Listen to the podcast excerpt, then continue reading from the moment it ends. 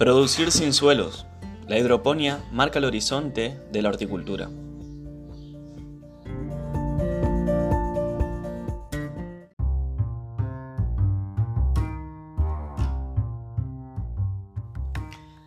Todavía le falta más vuelo, pero esta actividad se viene imponiendo lentamente en la Argentina por sus beneficios ambientales, económicos y sociales. Si bien Todavía es incipiente la superficie de la hidroponía en Argentina se viene fortaleciendo en los últimos años en Argentina por sus características ambientales, sociales y económicas, es decir, que, presenta un triple impacto. La hidroponía se trata básicamente de producir cultivos sin suelos, en el cual es sustituido por algún recurso construido por el hombre, definió Mariano Winograd, reconocido especialista en frutihorticultura. En este sentido, al no haber suelo natural, prosiguió, se debe sustituir por algún recurso tecnológico que puede ser un sustrato, compost orgánico o una bandeja flotando en el agua o en el agua circundante.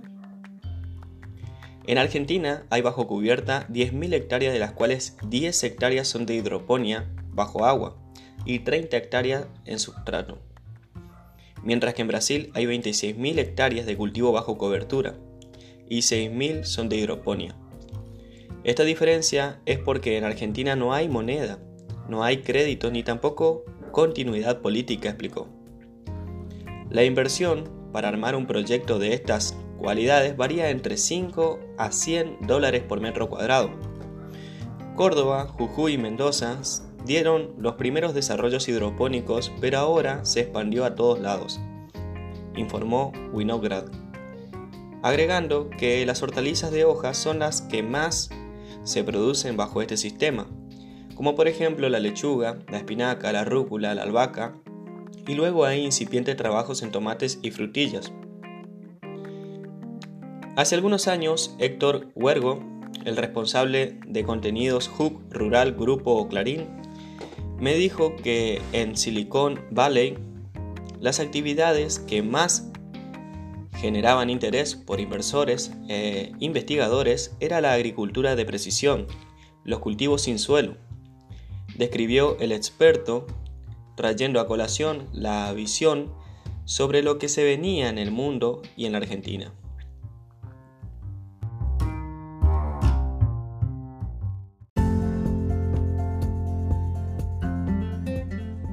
Algunos casos productivos, por ejemplo, Donald McHiggibray y su socio productivo Gustavo Marcos, son productores de hortalizas de hace más de 25 años a campo abierto, produciendo tanto en Santa Fe, Mendoza y Buenos Aires. Y ante las dificultades de cumplir con sus distintos clientes, decidieron arrimarse hacia el centro de consumo, como por ejemplo es el área metropolitana de Buenos Aires, el AMBA, para anular los efectos que provoca la distancia.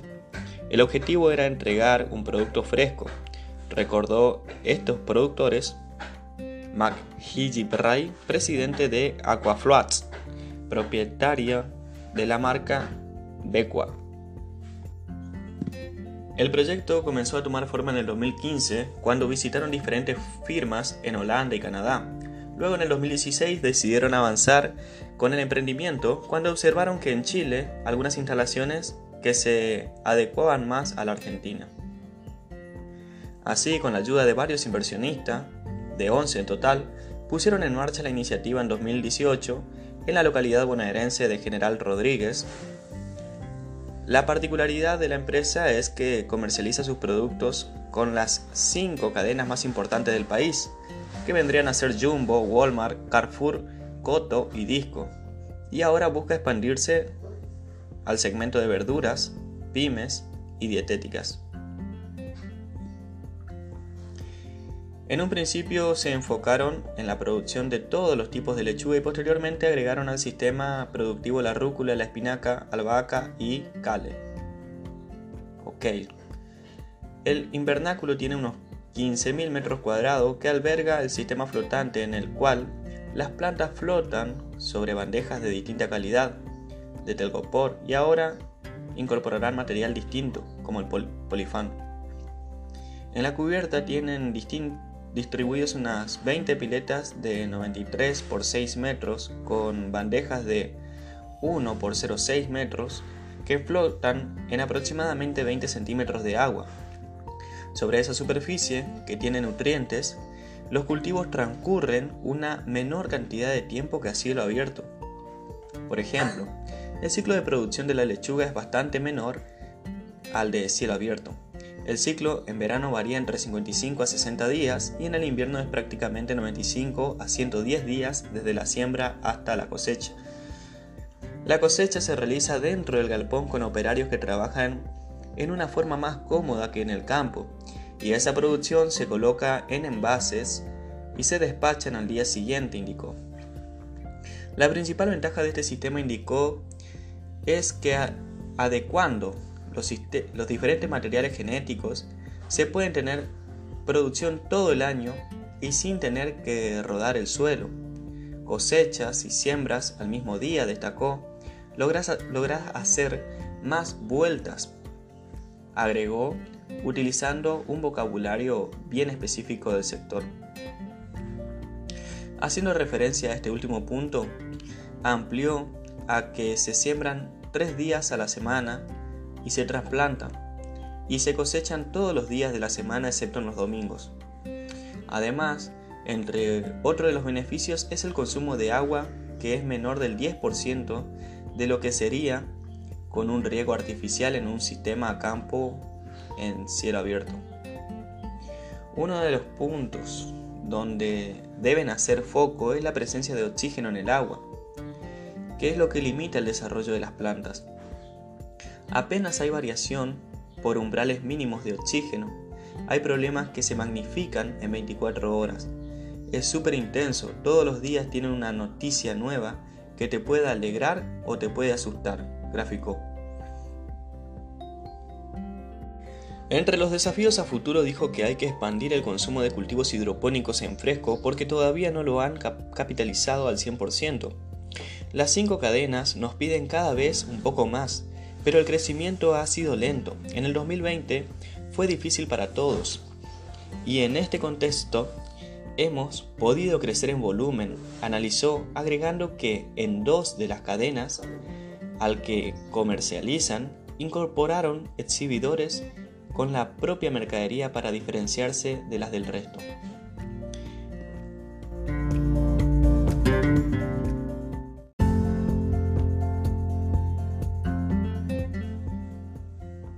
Otro caso es el la empresa tucumana King Berry, que se especializa desde hace 15 años en la producción y exportación de arándanos frescos y congelados.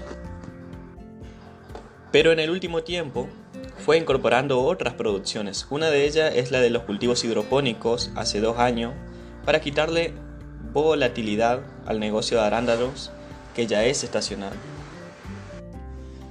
Buscamos otro negocio de liquidez más organizada para complementar la parte productiva, dijo Francisco Estrada, quien es uno de los socios fundadores de la empresa, junto a Pablo Ballassini. Dentro del cóctel de la empresa incorporamos cultivo de triple impacto, que tengan sustentabilidad ambiental, que tengan en cuenta el impacto positivo social y que sume desde lo económico. Y la horticultura hidropónica es un reflejo de esto, explicó. La incursión de la empresa fue en el 2019 con las primeras investigaciones, tanto en el mercado local como en el mercado internacional. Luego se capacitaron en Perú y en Argentina y largaron con una nave diseñada para ellos mismos. Actualmente tienen cinco invernáculos que suman 1.500 metros cuadrados, más otro experimental construido integralmente con cañas de bambú de 200 metros cuadrados. Apuntan a seguir creciendo con naves hechas por cañas de bambú para continuar con la impronta sustentable y bajar la inversión inicial. Desde sus inicios hicieron infinidad de cultivos en la etapa de formación, lechuga, acelga, espinaca, albahaca, rúcula, kale, tomate, tomates cherry, frutillas y berros, y ahora se concentraron en los tipos de lechuga con genética holandesa de última generación, espinaca y rúcula. El sistema que utiliza la empresa es Nutrient Film Technik NFT, un sistema de flujo laminar que va en caños y una bomba envía una cantidad controlada de solución nutritiva, algunos agua con nutrientes, donde la hacen circular por donde están las plantas. Esta solución nutritiva se formula a partir de las necesidades de las plantas y de lo que contiene el agua, por lo que complementan lo que falta para los requerimientos ideales de las plantas. Es hiper eficiente, hay cero carencias nutricionales en el cultivo, por eso crece tan rápido y sin estrés nutricional. Dijo, como recircula el agua el aprovechamiento es el máximo, no se desperdicia un gramo de fertilizante por lo que no contamina napas ni suelo, agregó, dando cuentas de un punto más sobre el objetivo de bajar el impacto ambiental. Según explicó, el crecimiento de la planta es más rápido porque no le falta ningún nutriente. Está bajo un invernáculo que le da la temperatura ideal para su crecimiento. Uno cosecha y planta en el mismo día. En la misma superficie hacen entre 10 a 11 ciclos anuales, apuntó. En Estrada sostuvo que en el sitio de producción tienen dos etapas. La primera consta de 30 días donde hacen la plantación en bandejas de las plantas de 200 unidades, en celda de 2 por 2 centímetros, donde ponen las semillas en sustratos orgánicos en base a turba.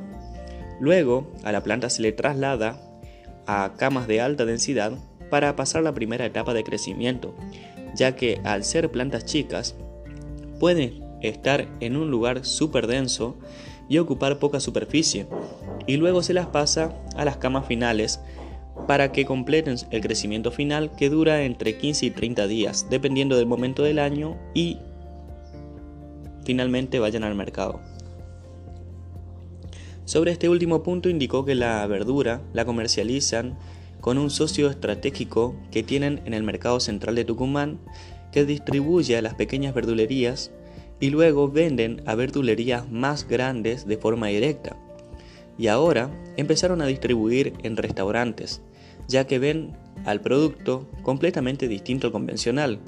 Es otro el sabor, la textura, son plantas con genética especial y duran más tiempo, dijo. Por ejemplo, la lechuga es más cara, pero la diferencia es que una lechuga hidropónica bien tratada no se desperdicia ni una hoja mientras que una lechuga convencional tiene un desperdicio muy importante. Por lo que teniendo en cuenta esto, la diferencia no es tan grande, explicó. De todos modos, estos productos se venden por unidad y no por kilo, agregó. Para Estrada la hidroponía es una inversión pesada, pero si lo hacen bien, tiene un retorno de la inversión bastante rápido.